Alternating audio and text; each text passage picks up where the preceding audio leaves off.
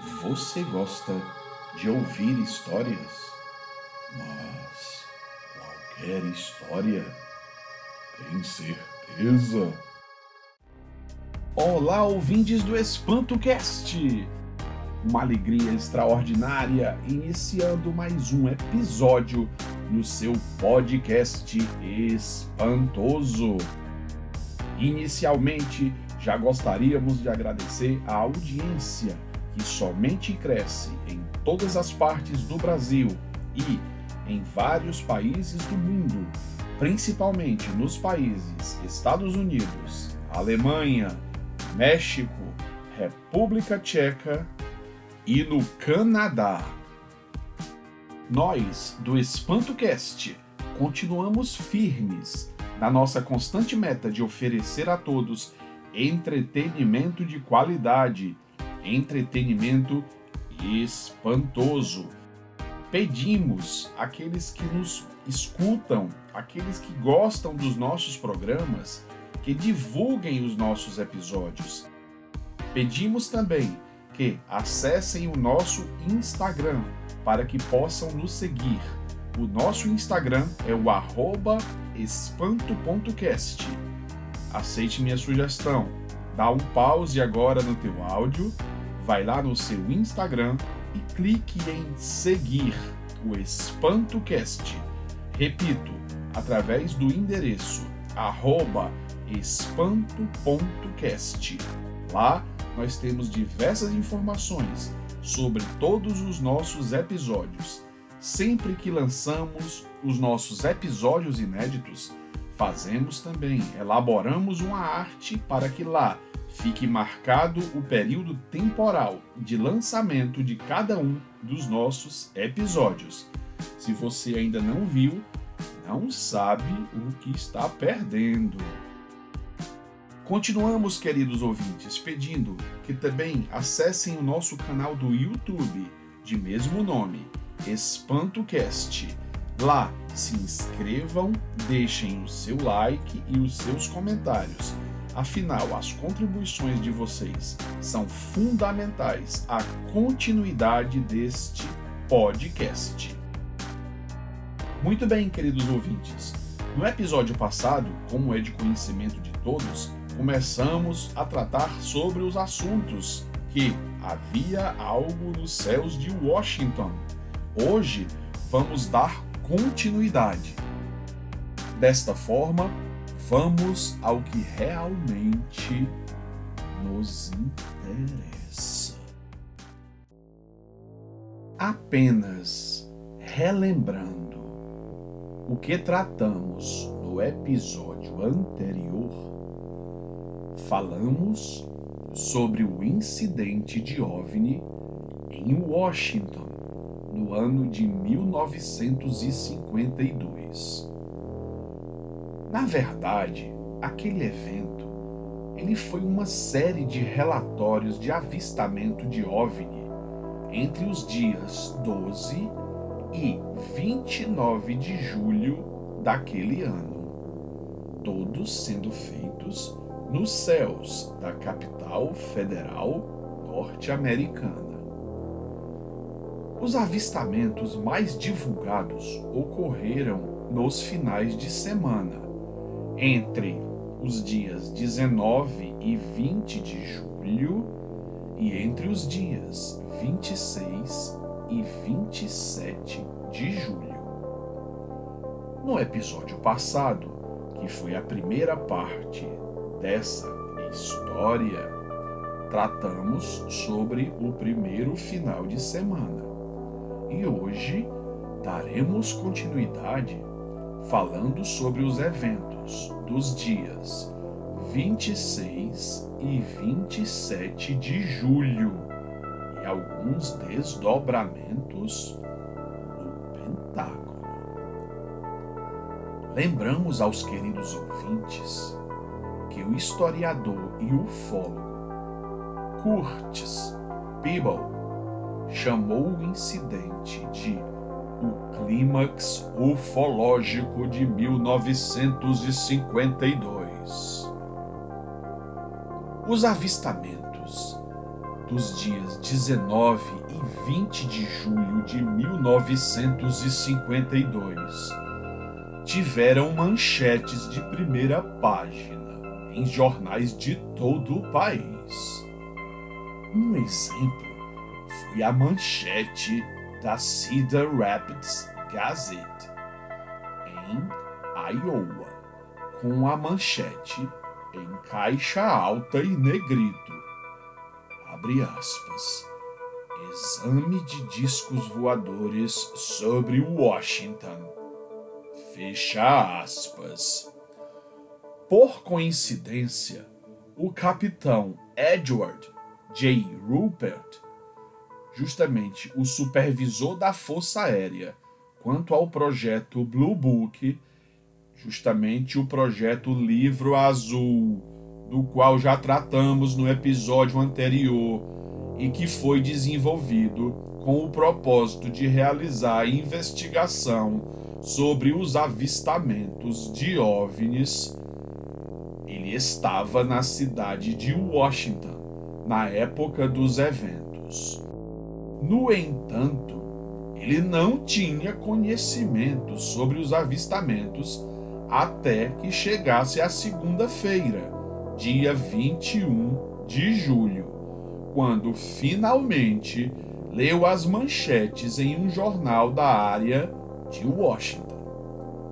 Depois de falar com os oficiais de inteligência do Pentágono, sobre os avistamentos.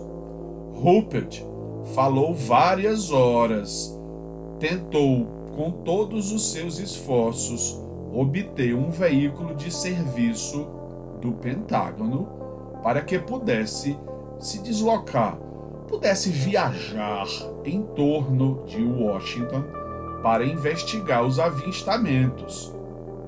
Contudo, o seu pedido foi recusado, sob a justificativa que apenas generais e coronéis relacionados àquele assunto e que estavam sediados no Pentágono poderiam utilizar aqueles veículos. Pasmem, queridos ouvintes, mesmo com o status, com toda a importância de Rupert, foi-lhe dito que ele poderia alugar um táxi com seu próprio dinheiro. Obviamente, com a recusa do veículo de serviço, Rupert ficou frustrado e deixou Washington, voltando para sua sede, ou seja, justamente a sede do projeto Blue Book na base de Wright-Patterson, em Ohio.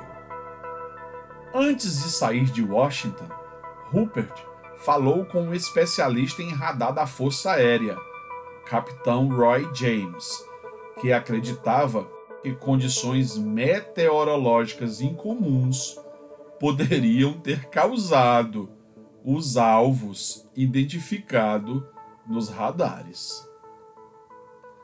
Muito bem. Vamos aos eventos do segundo final de semana, dias 26 e 27 de julho.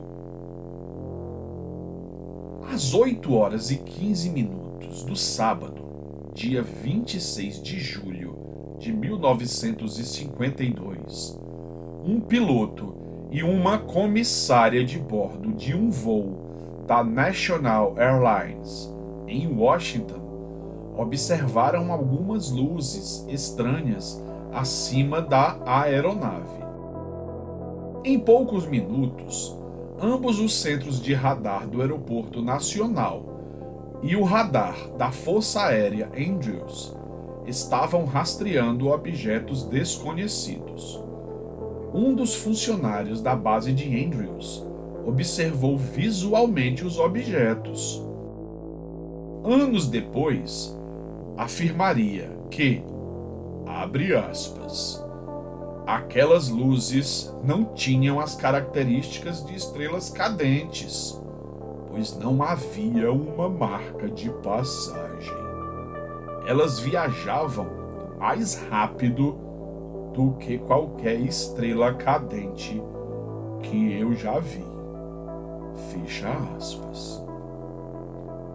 Enquanto isso, Albert M. Shop, o porta-voz de imprensa do projeto Blue Book, chegou ao aeroporto nacional e, devido a preocupações de segurança, negou vários pedidos de repórteres para fotografar as telas dos radares.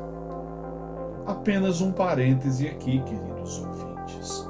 Lembrem que o projeto Blue Book foi criado com o principal objetivo de explicar aqueles fenômenos que estavam ocorrendo sobre os céus dos Estados Unidos desde junho de 1947. Albert M. Shop, então, se juntou ao pessoal do Centro de Radares. Por volta das 21h30, ou seja, às 9h30 da noite, o Centro de Radares estava captando objetos desconhecidos em todos os setores de suas telas. Às vezes, os objetos viajavam lentamente fazendo movimentos aleatórios. Em outras vezes, alcançavam velocidades calculadas de até 11 mil quilômetros por hora, o que equivale a cerca de nove vezes a velocidade do som. Apenas para se ter uma ideia, as nossas tecnologias terrestres falando da nossa aeronave mais rápida, o YF-12, que é, por assim dizer, um irmão mais apressadinho do SR-71 Blackbird, voa a no máximo 3.658 km por hora, o que equivale a cerca de um terço da velocidade dos OVNI observados na época, no ano de 1952, explorando os céus de Washington. Às 11h30 da noite, dois aviões F-94 Starfire da Força Aérea dos Estados Unidos, oriundos da base aérea de Newcastle, em Delaware, chegaram a Washington o capitão John McCougal, líder do voo, foi ordenado a ir ao encalço do objeto que estava no radar. Contudo, o capitão McCougal não viu nada, apesar de repetidas tentativas de localizar o objeto. No entanto, o seu ala, o tenente William Patterson, viu quatro luzes brancas e as perseguiu. Ele afirmou logo após, abre aspas, eu tentei fazer contato com os inimigos. Eu estava na minha velocidade máxima. Eu parei de persegui-los porque não vi nenhuma chance de alcançá-los. Fecha aspas. De acordo com Albert Shop, quando o controle de terra perguntou a Patterson se ele viu alguma coisa, Patterson respondeu que os objetos estavam a seu redor e perguntou o que fazer, mas não obteve nenhuma resposta do controle. A verdade, queridos ouvintes, é que, segundo o que se afirma, o controle não sabia sequer o que dizer àquele caçador. A verdade é que tudo isso trouxe grandes preocupações à Casa Branca e à própria CIA, Central de Inteligência Americana. Dizem até que a própria CIA, a criação da própria Central de Inteligência Americana, teve a ver com o início, com o boom dos OVNIs nos Estados Unidos e o objetivo da CIA era estender a pesquisa sobre as ocorrências com os OVNI a todo o mundo, descobrir o que os outros governos sabiam a respeito do fenômeno, de maneira paralela, ao passo em que o projeto Blue Book, Livro Azul, encarregava-se dessa missão dentro do território americano, a CIA teria como objetivo descobrir e explicar o fenômeno ao redor de todo o nosso planeta. Os avistamentos de 26 e 27 de julho, obviamente, também tiveram manchetes de primeira página, o que levou o presidente dos Estados Unidos à época, Harry Truman, a chamar Rupert, chefe do projeto Blue Book, e pedir uma explicação dos avistamentos e objetos nos radares. Rupert, lembrando a conversa que teve com o capitão James, que disse a Rupert que os avistamentos poderiam ter sido causados por uma inversão de temperatura. Geralmente aquele fenômeno ocorreria quando o solo esfria muito rápido, favorecendo o efeito estufa. Esta condição poderia causar objetos nos radares. No entanto, Rupert ainda não tinha entrevistado nenhuma das testemunhas, nem tinha conduzido uma investigação formal. Por isso, ainda acreditava nesta reles explicação. O historiador da CIA, Gerald Haynes, em seu livro publicado em 1997 sobre a história da CIA com os OVNIs, também menciona a preocupação de Truman. Segundo ele afirma na sua obra, aspas, havia um acúmulo maciço de avistamentos ufológicos sobre os Estados Unidos em 1952 especialmente em julho, o que teria sido alarmado ao presidente Truman. Em 19 e 20 de julho, escopos de radar no Aeroporto Nacional de Washington e na base da Força Aérea Andrews rastrearam objetos misteriosos. Em 27 de julho, os objetos reapareceram. Fecha aspas. A CIA reagiria à onda de avistamentos de OVNI em 1952, formando um grupo de estudo especial dentro do Escritório de Inteligência Científica e do Escritório de Inteligência Atual para rever a situação. Edward Taus relatou para o grupo que a maioria dos avistamentos de OVNIs poderiam ser facilmente explicados. No entanto, ele recomendou que a agência continuasse a monitorar o problema. A preocupação da CIA com a questão levaria à criação, em janeiro de 1953, do chamado Painel Robertson. Queridos ouvintes, fato é que Naquela época, o presidente Truman chegou a autorizar o abate daqueles objetos, caso fosse possível interceptá-los. De certa forma, para acalmar a ansiedade pública, a população estava aflita com todas aquelas informações. Justamente devido àquela onda de avistamento dos objetos voadores não identificados, e também para responder às perguntas da mídia sobre os avistamentos, e esperançosamente para abrandar os números de relatórios sobre os OVNI sendo enviados para o projeto Blue Book, os generais John Sanford, diretor de inteligência da CIA, e Roger Ramey, diretor de operações da agência, realizaram uma conferência de imprensa no Pentágono no dia 29 de julho de 1952. Aquela conferência foi a maior conferência de imprensa do Pentágono desde a Segunda Guerra Mundial. A imprensa chamou Sanford e Ramey de os dois melhores especialistas em OVNIs da Força Aérea.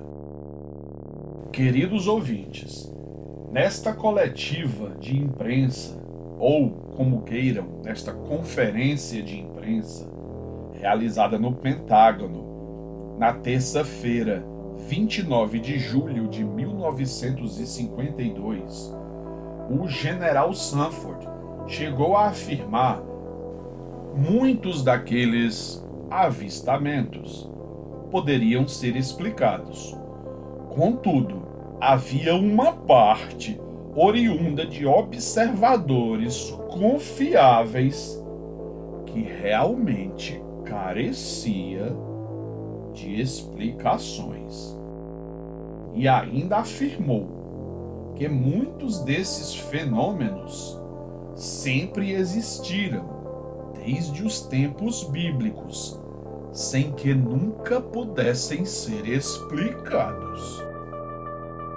A despeito dos esforços do projeto Blue Book, justamente o projeto Livro Azul, da própria CIA e da Força Aérea Norte-Americana, devido à sede da população e da imprensa em conhecer a verdade e diante de toda aquela impossibilidade de explicar a maior parte dos avistamentos, surgiu a famosa política de acobertamento.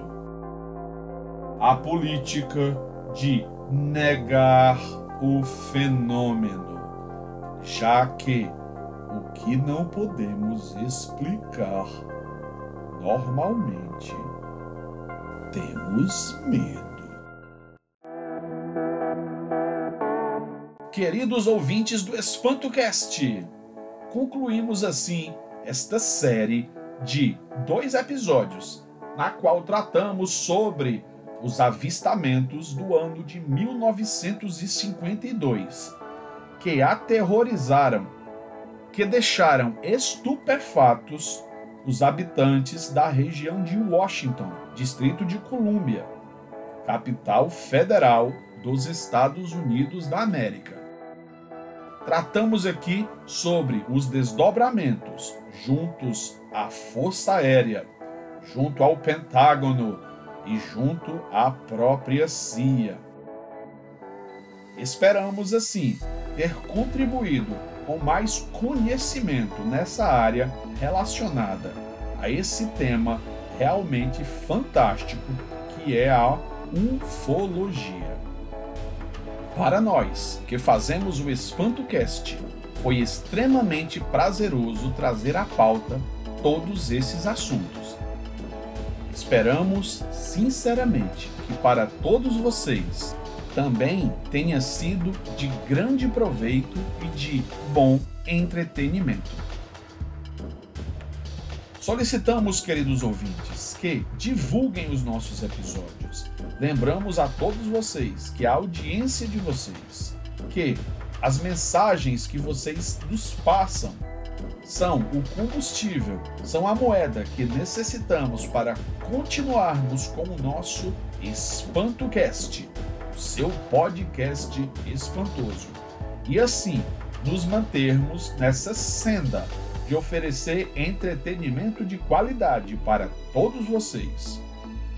Muito bem, satisfeitos com a missão cumprida de mais este episódio aqui no seu podcast espantoso e felizes por havermos resgatado os assuntos afetos à ufologia os quais pretendemos trazer cada vez mais frequência aqui nos nossos episódios, não nos resta nada mais a fazer nesse momento, a não ser desejar que logo mais todos possam ter uma boa noite. Será?